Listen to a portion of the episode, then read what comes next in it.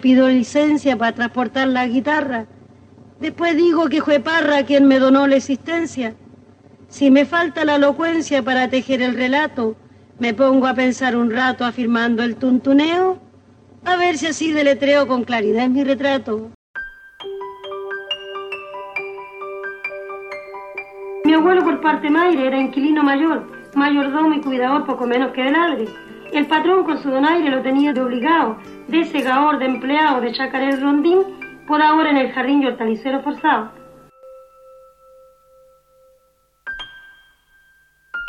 Radio Universidad Nacional Autónoma de México presenta Gracias a Violeta que nos dio tanto.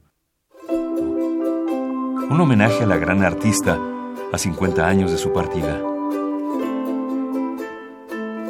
Un programa de Joaquín Berruecos. En Violeta encarna lo mejor de la tradición chilena, tradición entendida como encuentro de lo antiguo y de lo nuevo. Eso vale en poesía, vale en música y también vale en la parte visual, en la parte plástica. Violeta yo creo que no solo nos pertenece a los chilenos, sino que pertenece al mundo. Era un descubrimiento cada vez que uno la iba a ver, porque siempre tenía cosas nuevas. Yo en Violeta vi una cosa muy sincera, de tan sincera áspera.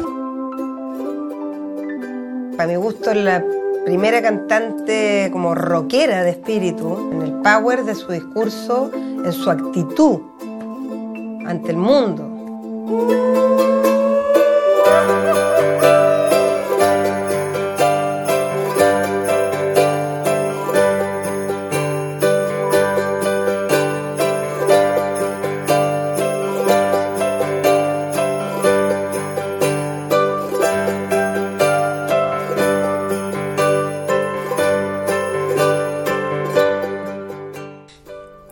¿Qué tal amigos? Bienvenidos a esta cuarta emisión de los programas que Joaquín Berruecos preparó en homenaje a Violeta Parra para que ustedes conozcan y reconozcan a esta gran mujer, este gran personaje que fue Violeta Parra, gracias a Violeta que nos dio tanto. Joaquín, bienvenido, gracias por estar aquí una vez más. ¿Cómo va a ser este programa, este cuarto programa? Bueno, vamos a continuar con la misma idea que hemos estado desarrollando a lo largo de los demás programas de esta serie, en donde los hermanos de Violeta, sus hijos, grandes músicos, escritores, poetas, hasta deportistas que conocieron y que tuvieron mucho que ver con Violeta, nos cuenten parte de lo que fue su vida y de lo que representa hoy en día su obra.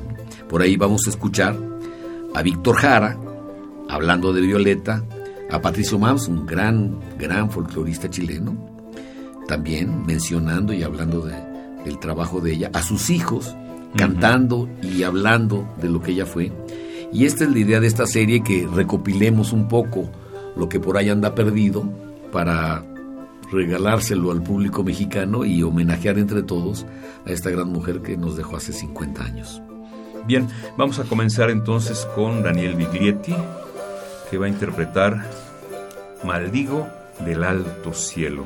¿Algún comentario para esta presentación, para esta canción? Bueno, el coraje de Violeta alrededor de lo que sucede en la sociedad lo refleja en esta canción con una fuerza enorme. Y Daniel Biglietti, que es un gran cantor y compositor, escritor de América Latina, ¿no? la adopta como propia para utilizar la denuncia en donde se describe pues, las injusticias que vivimos en América Latina. ¿no? Es Daniel Biglietti. Ella fue una mujer que nunca, nunca se entregó, siempre fue una mujer de resistencia, ¿no? de, carácter, de, luchar por lo suyo, que sabía que lo suyo significaba a mucha otra gente. Su manera de abarcar, por ejemplo, la temática indígena es, muy revolucionaria. Y esas composiciones, ¿no? Yo decía que fueron las que quizás de ese disco trascendieron algunas muy para siempre. Como Matomete, gracias a la vida, es un himno. Volver a los 17, que me parece una canción ejemplar, ¿no? Y cosas desgarradoras y notables como el Maldigo, ¿no? Maldigo del Alto Cielo. Siempre se apoya mucho sobre la palabra, sobre lo que está diciendo justamente. Entonces eso hace que la voz no sea tan lírica, no, esté tan preocupada por el sonido y la emisión de un sonido bello, sino más bien por decir la palabra con toda la fuerza que la palabra tiene. Canta Nadia Shashniuk. Maldigo del alto cielo la estrella con su reflejo, maldigo los azulejos destellos del arroyuelo, maldigo del bajo suelo la piedra con su contorno, maldigo el fuego del horno, porque mi alma está de luto, maldigo los estatutos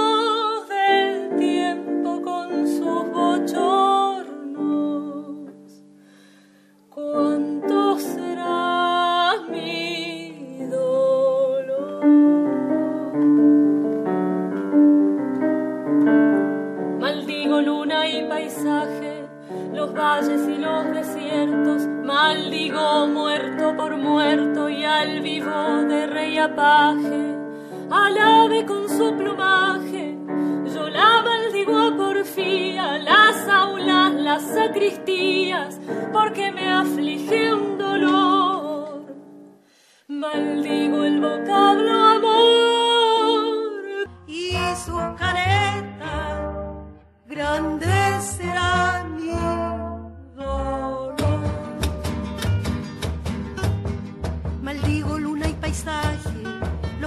y los desiertos, maldigo muerto por muerto y el vivo de rey apache, las aves con su plumaje, la maldigo a sangre fría, las aulas, las sacristías, porque me aqueja un dolor, maldigo el vocablo amor con toda su brujería, ¿cuánto será mi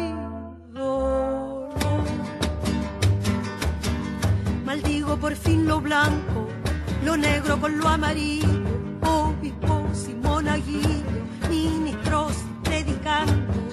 Yo lo maldigo cantando, lo libre y lo prisionero, lo dulce y lo pendenciero. Yo pongo mi maldición en griego y en español por culpa de un traicionero.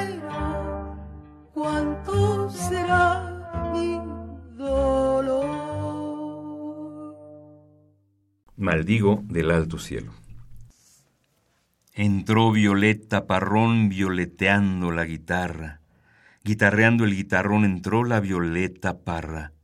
Pablo Neruda. Joaquín Berruecos, ¿con qué vamos a continuar? ¿Presentarás algo más del canto para una semilla que lo has ido fragmentando para escucharlo en Sí. partes? Esta obra larguísima, claro.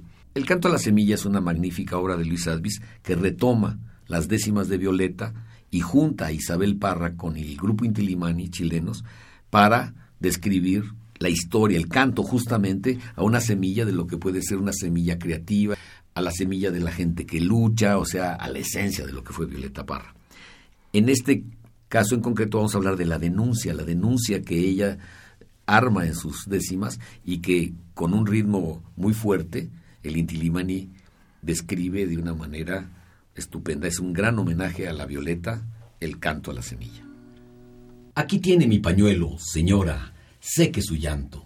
No hay en el mundo quebranto que no tenga su consuelo. Saque la vista del suelo y míreme frente a frente. Que sufre toda la gente, lo olvidaba por egoísmo. Eso conduce al abismo, le digo primeramente. Yo la condeno, señora, a lo alto de una patagua, a cinco días a pan y agua durante todas sus horas. Las lágrimas que me lloran no tienen explicación. Denuncie con su furor la farsa politicante, no los suspiros galantes ni las razones de amor. Nadie se ha muerto de amor, ni por cariño fingido, ni por vivir sin marido, ni por supuesta traición. El mundo es una estación de trenes de sinsabores. Con faltas muy superiores, su pleito no es una queja. Gran pleito es quien despelleja sin lástima a nuestros pobres.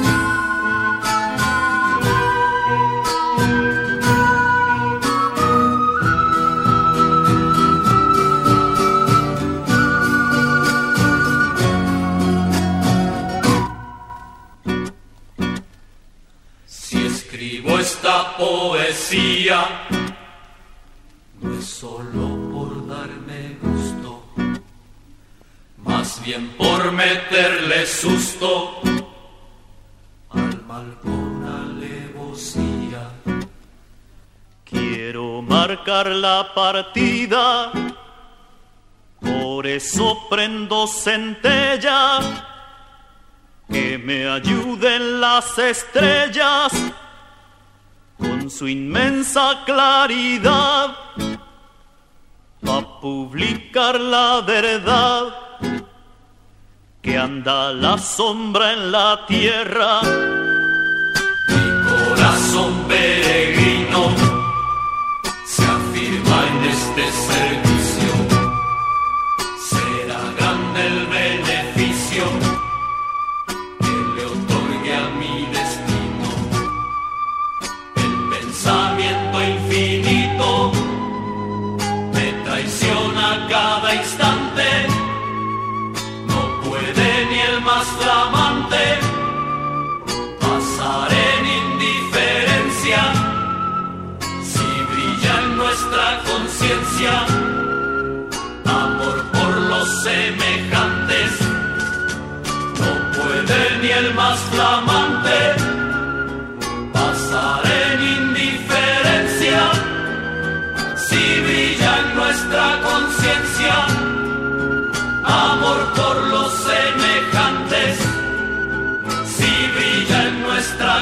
conciencia amor por los semejantes. Hemos escuchado un fragmento del canto para una semilla o el canto a una semilla con Intilimani e Isabel Parra, con esta secuencia que nos ha dado Joaquín de darnos fragmentos de esta obra, que sería para dedicarle un programa completo o varios programas solamente a esta pieza, ¿verdad? El canto a una semilla es una obra que intercala la poesía y la música ya reconstruida o imaginada por Luis Advis, como lo hizo anteriormente en la famosa cantata de Santa María Iquique, y que está hecha directamente para que fuera cantada por la hija de Violeta, Isabel, y por Linti Limani. La obra en su totalidad habla de los parientes, la infancia, la escuela, el amor, el compromiso, la denuncia y la muerte como parte de este proceso natural de una gente que lucha por algo. Y como la obra original se había grabado poco antes del golpe de Estado de 1973 en Chile, pasó inadvertida por mucho tiempo. Se regrabó en italiano y una reconstrucción que está narrada por Carmen Bunster, ¿sí? Y la versión mejor musicalmente que está hecha en Italia años después, yo la mezclé y como están intercaladas las piezas, hice la narración de ellos y contar un poquito la historia para este programa. Ahora seguimos con un testimonio, Joaquín. Hemos encontrado la fortuna de que se recopile la historia ahora de una manera libre y total a través de la red es algo muy importante. Y así fue como yo di con un testimonio de Víctor Jara, el gran, gran cantante asesinado por el gobierno de Pinochet unos días después del golpe de Estado del 11 de septiembre de 1973. Y Víctor Jara, que había estado muy ligado a la Violeta, que había estado en la Peña, que había construido parte de ese movimiento, habla y cuenta una historia de Violeta y finalmente nos canta una canción de la Violeta que es verdaderamente extraordinaria, La Carta. Entonces vamos a escuchar un testimonio y una pieza interpretada por Víctor Jara. La Carta. En Chile, más o menos por ahí, por el año 67, comienzos, apareció eh, un disco de Violeta Parra con canciones donde ella hablaba de la verdad, es decir, de lo auténtico, de lo verídico, de lo real de Chile. Porque Violeta Parra ya había dedicado prácticamente 40 años de su existencia a cantar canciones que ella recopilaba, digamos, las canciones que el pueblo canta a través de toda la geografía de Chile, que canta por tradición, por, tienes tú que se la enseña de abuelos a padres, de padres a hijos. Y de pronto apareció esto, que causó una conmoción. Y nosotros sentimos, un grupo de compositores, que ese era el camino que la canción debería tomar en nuestro país.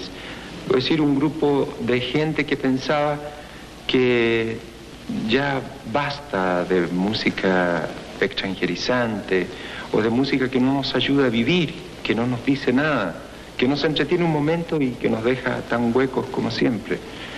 Y, comenzamos a, a hacer este tipo de canción. Y justo en el momento cuando los trabajadores en mi país empiezan a unirse en lo que pronto se llamaría la unidad popular y que, bueno, obtuvo el éxito que sabemos en el año 70. Así que fue una canción que surgió de la necesidad total del movimiento social en Chile. No fue una canción aparte de eso. Violeta marcó el camino y por ahí seguimos. Me mandaron una carta por el correo temprano. En esa carta me dicen que cayó preso mi hermano, que sin lástima y con grillo por las calles lo arrastraron. Sí.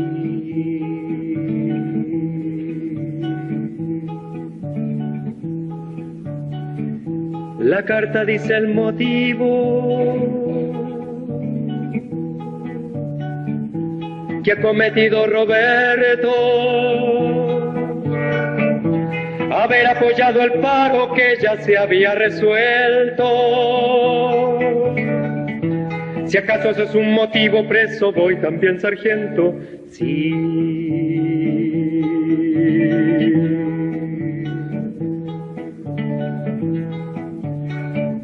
Yo que me encuentro tan lejos esperando una noticia. Me viene a decir la carta que en mi patria no hay justicia. Los hambrientos piden pan, los golpea la milicia. Sí.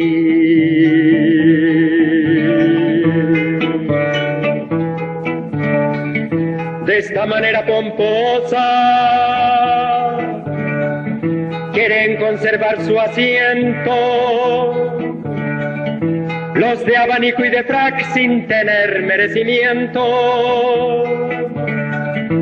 Van y vienen de la iglesia y olvidan los mandamientos. Sí.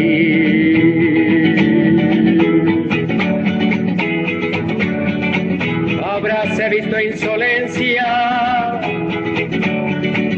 barbarie y alevosía de presentar el trabuco y matar a sangre fría. A quien defensa no tiene con las dos manos vacías, sí.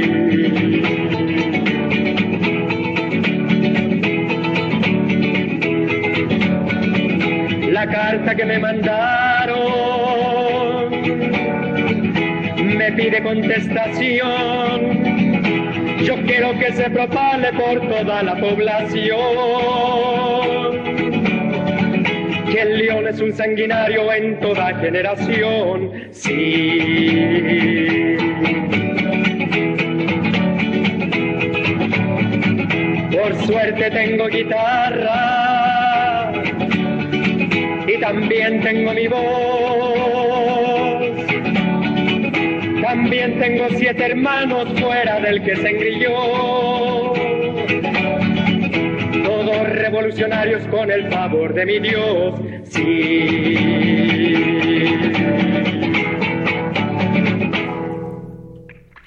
Pues vaya testimonio y vaya interpretación. ¿Qué me puedes decir de la carta, Joaquín? La letra de la carta es muy clara. Violeta está fuera de su país y recibe la información de que uno de sus hermanos ha caído preso y entonces ella hace toda una denuncia alrededor de esto. Y como menciona que casi todos sus hermanos son comunistas por el favor de su Dios. O sea, es una carta de denuncia que sirve justamente para conocer y entender ese carácter tan de lucha que tuvo ella a través de su música. Tú decías en otro programa que si la mayoría de la música de Violeta era sobre el amor, y sí, el amor, y la lucha con la que siempre se identificó que era la lucha de la gente que venía de la sociedad donde ella había nacido, la gente más humilde del país. ¿no? Bien, ¿qué sigue, Joaquín? Dale tu mano al indio es una obra maravillosa de Daniel Biglietti que ahora interpretan los hijos de Ángel Isabel y le he querido colocar aquí, no es una obra de Violeta, pero es una obra que cantan sus hijos y que es el resultado de ese interés que Violeta tiene de recopilar, buscar, incitar, mover a esa nueva generación de entonces jóvenes creadores para que cuenten la historia del pueblo que los rodea. Dale tu mano al indio es una pieza muy conocida. Vaya que sí. Que lo que refleja es justamente esa necesidad de acercarnos como una sociedad que no está pegada a ese sector, acercarnos a ellos porque ellos nos van a enseñar el valor de la sociedad, del conocimiento, de todo lo que han recopilado a lo largo de toda su vida. Encontrarás el camino como ayer yo lo encontré. Exactamente. y escuchemos a Biglietti, interpretado por Isabel y Ángel Parra. Dale tu mano al indio.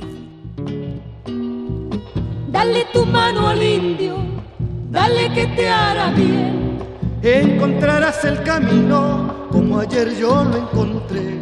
Dale tu mano al indio, dale que te hará bien.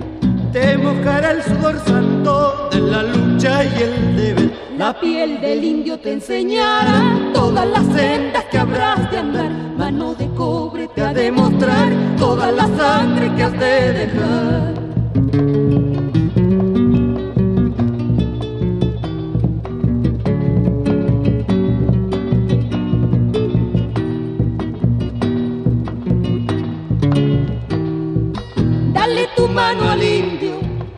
Dale que te haga bien. Te mojará el sudor santo de la lucha y el deber. Es el tiempo del cobre, mestizo, grito y fusil. Si esas puertas no se abren, el pueblo las sabe abrir. América está gritando, el siglo se vuelve azul. Pampas, ríos y montañas liberan su propia luz. La copla no quiere dueño, patrones no más mandar. La guitarra americana peleando aprendió a cantar. Peleando aprendió a cantar.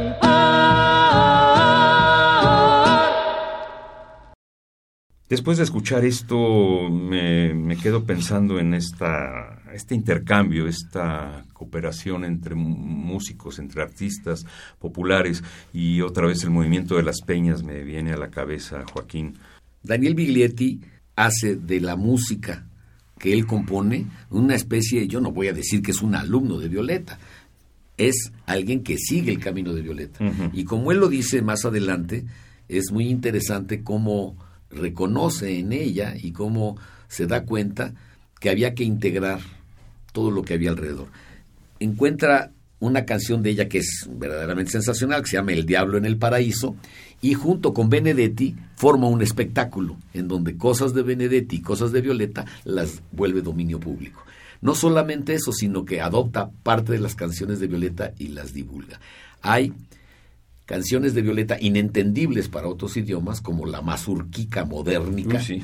en donde ella se llena de esdrújulas y se inventa un lenguaje propio para hacer de nuevo una denuncia basada en este lenguaje simpático, curioso, y que cuando los europeos no entienden qué es, buscan a una editora que aquí nos cuenta cómo la tuvo que traducir al italiano. Entonces, la mazurquica modernica, que de por sí hay que oír con cuidado para entender lo que se quiere decir. Y luego en italiano es una cuestión muy curiosa que quise compartir con el público de Radio Universidad. Yo no la concibo en ningún otro idioma, ¿eh?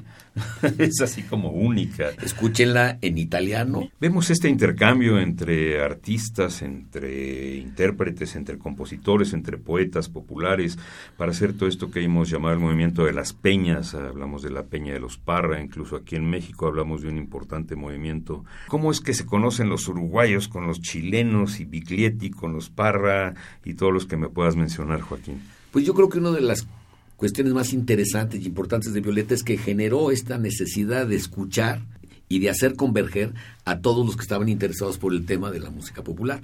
Y entonces lo que sucede con Biglietti es que se junta con un gran poeta que es Benedetti, uh -huh.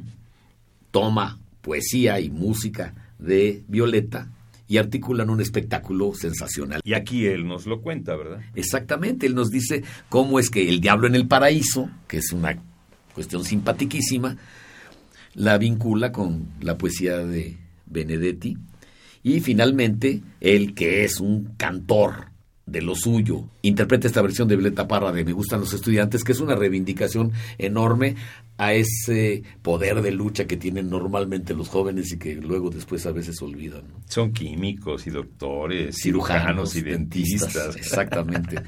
Me gustan los estudiantes, le gustaban los estudiantes a la Violeta y por eso les construye esta canción en donde a todos nos mete hasta nosotros los químicos. La levadura que saldrá del horno con toda su sabrosura. Sí, y además, porque la ciencia es la que va a sacar. Claro. De, el conocimiento, la educación. Sí, y, y, que va a quitar el mito que la religión impone sobre, sobre la vida, sobre la realidad y que va a encontrar pues la verdad a través de la ciencia, ¿no? Esa es una visión maravillosa y es una razón por la cual Daniel Villete la adopta como propia y la canta muchísimo. Y aquí en México decíamos, en vez de que viva la astronomía, decíamos que viva la autonomía. Seguramente te acuerdas. Exactamente, cuando la universidad necesitaba demostrar que era autónoma. Sí. Muy bien, escuchemos pues El Diablo en el Paraíso y Me gustan los estudiantes.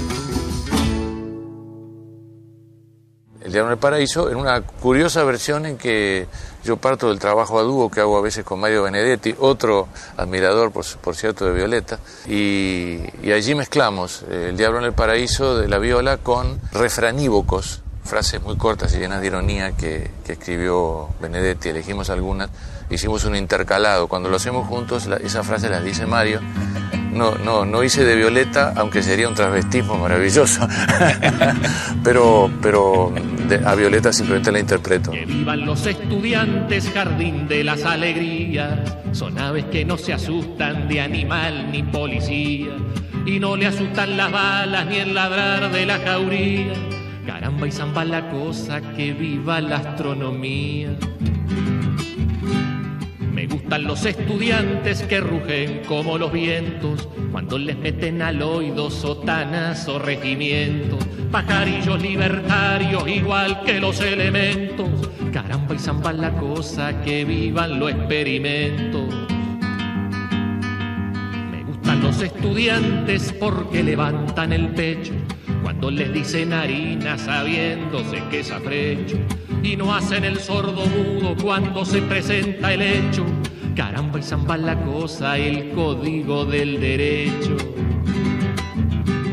Me gustan los estudiantes porque son la levadura del pan que saldrá del horno con toda su sabrosura para la boca del pobre que come con amargura. Caramba y zamba la cosa, viva la literatura. Me gustan los estudiantes que marchan sobre las ruinas, con las banderas en alto va toda la estudiantina. Son químicos y doctores, cirujanos y dentistas. Caramba y zamba la cosa, vivan los especialistas. Me gustan los estudiantes que van al laboratorio, descubren lo que se esconde adentro del confesorio. Ya tiene el hombre un carrito que llegó hasta el purgatorio. Caramba y zamba la cosa, los libros explicatorios. Me gustan los estudiantes que con muy clara elocuencia a la bolsa negra sacra le bajo las indulgencias. Porque hasta cuando no dura, señores, la penitencia. Caramba y zamba la cosa, que viva toda la ciencia. Caramba y zamba la cosa, que viva toda la ciencia. Entonces esta era la época de que vivan los estudiantes, incluí que vivan los estudiantes en mi libro Basta. En italiano no, no existe jerigonza y entonces lo tuve que hacer explicando a la gente de qué se trata, no? Ciò che io cantico è una rispostica a una domandica di spiritosici e più non cantico perché non voglico, perché ho stanchessica giù nelle scarpiche e nei capellici e nel vestitico e nella schienica e nelle mutandiche. Me han preguntado varias persónicas y peligrosicas para las másicas. Son las canciónicas agitadóricas, hay que preguntica más infantílica. Solo un piñuflico la formularica pa' mis adéntrico yo comentárica. Le contestádico yo al preguntónico cuando la guática pide comídica. Pone al cristiánico firme y guerrérico por sus poróticos y sus cebollicas. No hay regimientico que los detenga y casi tienen hambre a los populáricos. Preguntadónicos, partidirísticos, disimuládicos y muy malúlicos. Son peligrosicos más que los versicos, más que las huélgicas y los desfílicos. Bajito cuérdica firman papélicos, lavan sus mánicos como piláticos.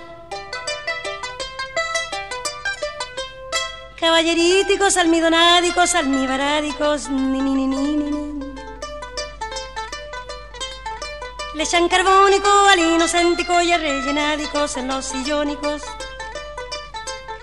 Cuentan los muérticos de los encuéntricos como frivólicos y bataclánicos. Varias matáncicas tiene la histórica en sus pagínicas bien imprentádicas. Para montar licano hicieron fáltica las refalósicas revoluciónicas. El juramentico jamás cumplidico es el causántico del desconténtico. Ni los obréricos, ni los paquíticos tienen la cúlpica, señor fiscálico. Lo que yo cántico es una respuesta a una preguntica de unos graciosicos. Y más no cántico porque no quérico tengo flojérica en los zapáticos. En los cabellicos, en el vestídico, en los riñónicos y en el corpiñico. Oye, Joaquín, estábamos escuchando a Daniel Biglietti, se metió una interferencia ahí en italiano. ¿Qué fue eso que escuchamos tan simpático? Una de las cronistas de Violeta y de las narradoras de, de este movimiento popular adopta y toma, me gustan los estudiantes, para volverlo popular en Italia. Es una escritora uruguaya que se italianiza y cuando quiere popularizar lo de Violeta le cuesta un enorme trabajo porque se topa con la mazurquica modernica, que es esta pieza construida con puras esdrújulas y que se, es una locura que se le ocurre a Violeta. Con los icos Exactamente, para hacer una denuncia muy puntual de lo que ella denunció toda la vida, o sea, las injusticias de la sociedad y demás. Pero la mazurquica modernica, pues nadie entendía en Europa qué quería decir, y esta mujer hace una traducción al italiano que acaban de escuchar y que es simpaticísimo. Sí, y no hay ejército que los detenga y casi tienen hambre a los populáricos. Exactamente, es una manera muy curiosa de, de decir cómo el lenguaje no tiene límites para que se diga lo que se quiera, si el chiste era articularlo a una canción que llamara la atención justamente porque la había construido a base de puras esdrújulas. Claro. y si el pueblo tiene hambre, pues nadie lo detiene ni el ejército. Enseguida, Patricio Mans. Ella llegó a Chile el año 65, como a fines de año, cuando ya la nueva canción está lanzada hacía rato. Nosotros habíamos comenzado en abril de ese año. La vinieron a buscar al paraíso y la llevaron a la peña esa noche, como gran novedad, así que conocieron una peña que escuchara lo que estábamos haciendo. Yo me daba cuenta que era importante porque Víctor Jara estaba fascinado, los chicos también, sus hijos, Rolando Arco, que todos de alguna manera trabajado con ella. Ella les había hecho clases de cueca, todo ese tipo de cosas. Ella era una mina muy abierta. Eh, a mí me gustaba mucho su personalidad, era agresiva eh, y cambiaba de carácter. De repente algo le molestaba y se rajaba inmediatamente, ¿no? eh, a limpio. Y, pero tenía un muy buen humor, era muy fácil entenderse con ella. No tenía un muro al lado ni nada, te dejaba entrar su vida tranquilamente. Te hacía confidencia, era muy tierna como mujer. Escuchamos a Patricio Mans. El 12 vendió al maestro, gozando de su crueldad. Qué triste la realidad, mataron al Padre nuestro. No ha habido sobre la tierra ni bajo la más fecunda, siniestra, más iracunda, destruendo con tanto duelo si oscurecieran los cielos con todos sus elementos, bramaron los cuatro vientos, se alborotaron los mares. Once resultan pesares, el doce vendió al maestro.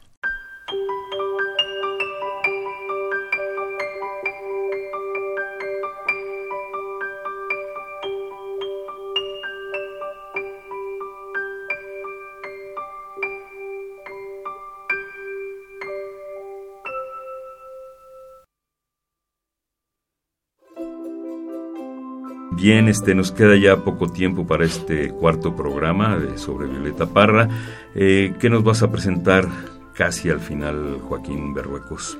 Pues en este programa, para cerrar y en el que sigue, es interesante escuchar algo de cómo el hermano de Violeta, el gran poeta Nicanor, la defiende ante el embate que sufrió durante mucho tiempo por mucha gente que no entendía y que la despreciaba. La burguesía local chilena la trató muy mal. Esto lo pueden ver en una maravillosa película que se llama Violeta se fue a los cielos.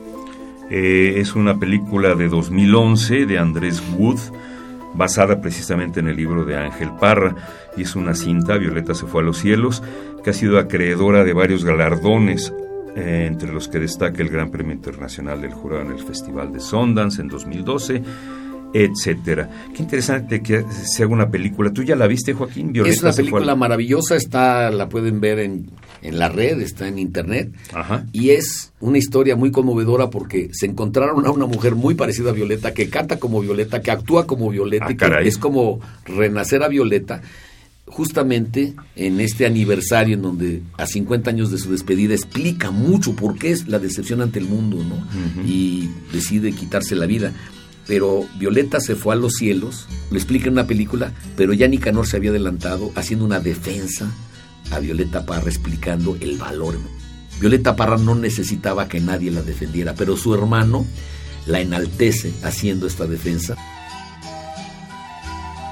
Es el grupo Aquelarre que musicalizó el poema de Nicanor Parra para su hermana, Defensa Violeta Parra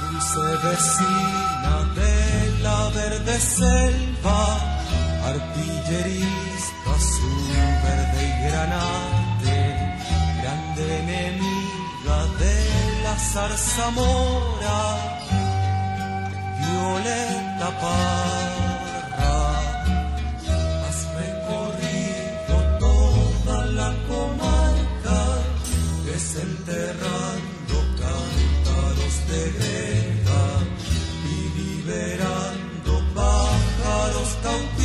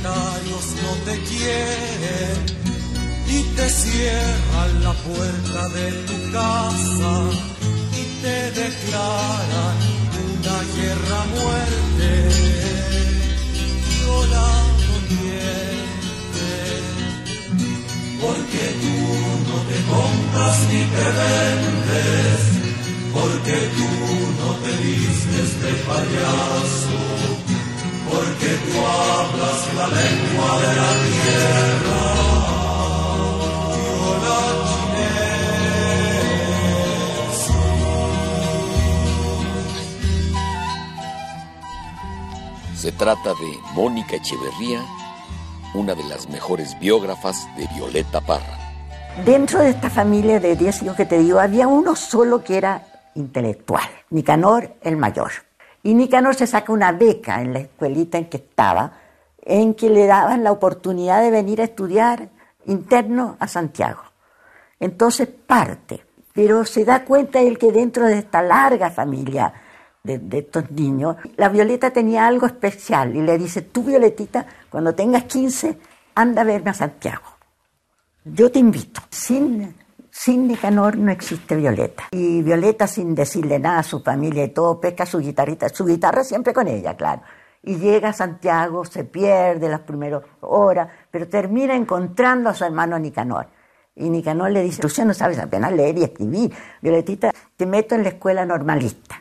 Y alcanzó a estar dos años con una instrucción un poquitito más grande, porque no tenía ninguna. Y Nicanor ya era un intelectual, ya era, ya era, era, eh, tú sabes, profesor de física, pero además era un intelectual. Entonces se juntaba en su casa un ambiente diferente. Ella decide salir a cantar en las noches a los bares y a las cantinas para ganarse unos pesos. Nicanor le dice, ¿hasta cuándo te pasas la noche en estos bares, en estas cosas, cantando cosas ajenas?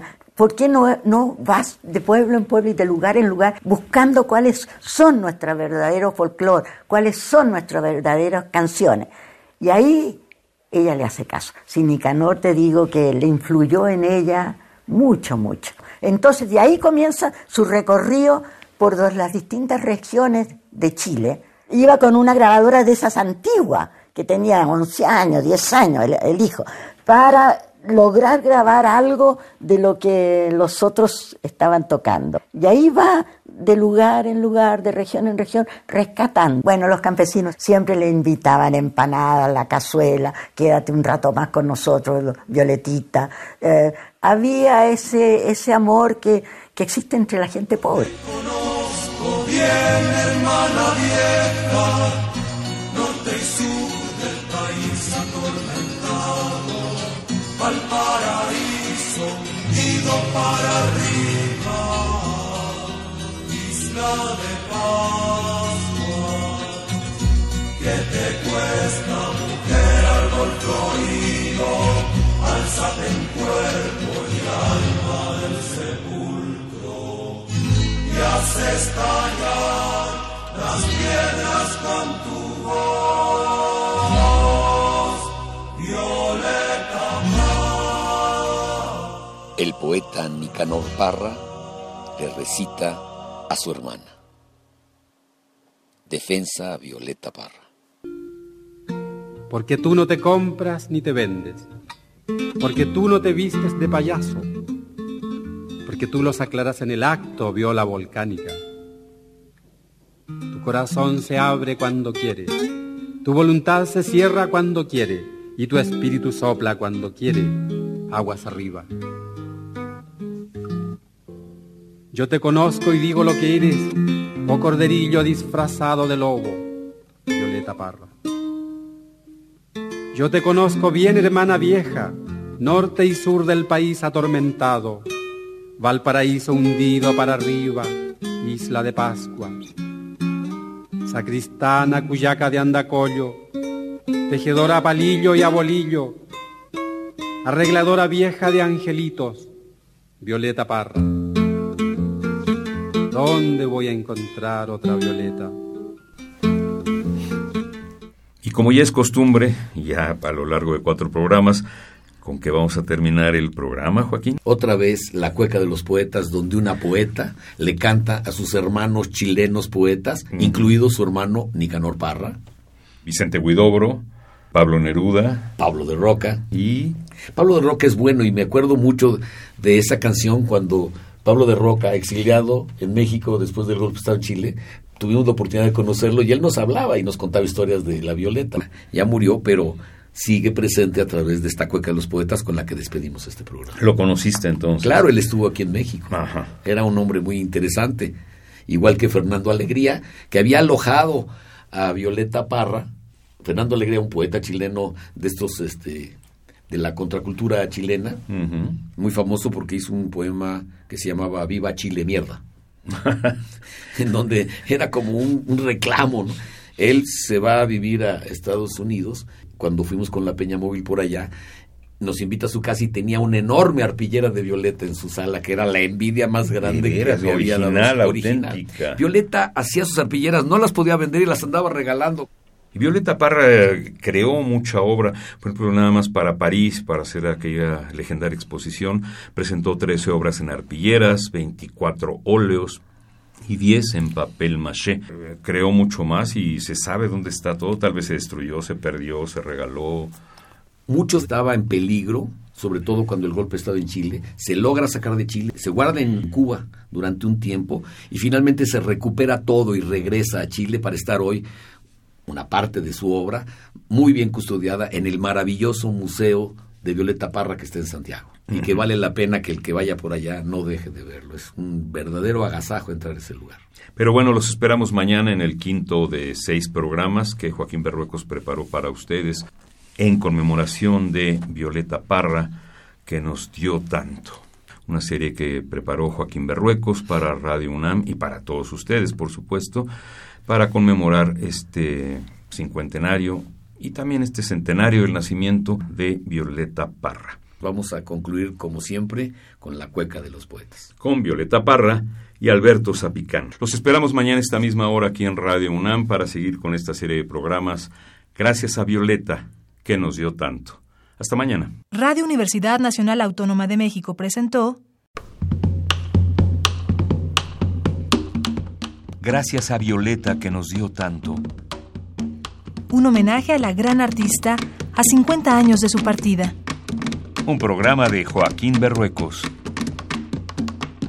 Participamos en este programa Rosibel Gadea, Ana María García, Graciela Mesa, Juan Stack, María Sandoval, Alain Torres, Cristian Laguna y Joaquín Berruecos. La vida qué lindo son los faisanes. La vida qué lindo es el pavo real. La vida qué lindo es el pavo real. Uy, ay, ay. La vida más lindo son los poemas. La vida de la Gabriela Mechal. Uy, ay, ay, ay. La vida qué lindo son los paisanes, uy, ay, ay, ay. Pablo de Roca es bueno, pero Vicente el doble y el triple, dice la gente, uy, ay, ay. Pablo de Roca es bueno, pero Vicente, uy, ay, ay. Dice la gente sí, no cabe duda que el más se llama Pablo Neruda, uy, ay, ay, ay. Conste que ya te agarra, ni ganó el